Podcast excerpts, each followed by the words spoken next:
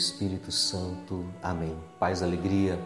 No nosso quadro Gota de Sabedoria de hoje, nós temos o Evangelho de Mateus, capítulo 18, versículos de 21 em diante.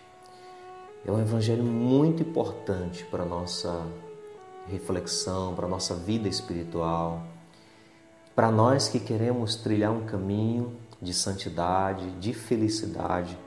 Nós precisamos viver esse evangelho. É o evangelho que fala do perdão. Uma pergunta que Pedro fez para Jesus, perguntando quantas vezes perdoar, como se tivesse aí um cálculo, uma medida para o perdão. E Jesus vem ensinar que não existe medida para o perdão. O perdão é tão bom, é uma arma tão poderosa contra o mal, é algo tão necessário que não existe um cálculo, não existe uma medida. Ele é infinito, é sempre até porque sempre vão aparecer pessoas em nossas vidas que vão nos ferir, que vão nos ofender e nós precisamos estar sempre prontos a perdoar. É uma arma que traz felicidade.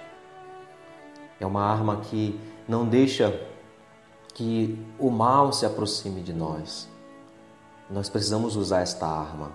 E aí Jesus conta uma parábola e até né, nós compreendemos nesta parábola esse Deus que nos perdoa, as nossas dívidas tão grandes e muitas vezes nós não perdoamos o nosso próximo. Fala de, aqui de um patrão que tinha seus empregados e tinha um que devia uma quantia enorme. E aí aquele empregado suplicou e o Senhor perdoou a sua dívida, mas depois ele encontra um colega, encontra ali um outro empregado que devia para ele uma quantia irrisória e aí ele começa a sufocar, dizendo que a pessoa pague toda a dívida e a pessoa também pede que pede perdão pela dívida, pede um tempo, um prazo e ele não quer saber, é intransigente. Quantas vezes nós fazemos isso também? Somos amados, somos perdoados por Deus, mas não perdoamos o nosso próximo e sufocamos as pessoas com as lembranças. Quantas falta, quanta falta de perdão que existe nos leva a ficar sufocando as pessoas, jogando na cara os seus erros, o seu passado. E nós precisamos passar por esse processo de libertação. E o perdão aqui, que precisa ser sempre, é o perdão ao outro, mas também o perdão a nós mesmos. Quantas pessoas que não se perdoam, que carregam sentimentos profundos de culpa e não se perdoam pelo mal que fizeram para alguém, pessoas que não perdoam a Deus, que não conseguem perdoar a Deus. Então nós precisamos usar esta arma. Faz bem perdoar, faz bem amar.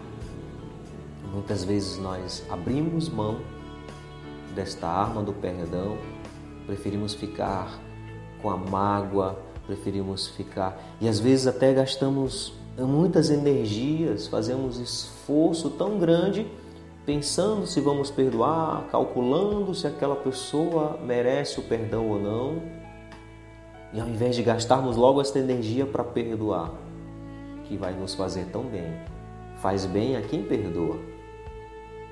Porque a pessoa que ofendeu, às vezes ela já está lá tranquila, às vezes a pessoa feriu você, e ela vai embora, viaja, faz, curte a vida dela, ela está tranquila e você fica ali aprisionando esta pessoa dentro de você, fica ali remoendo.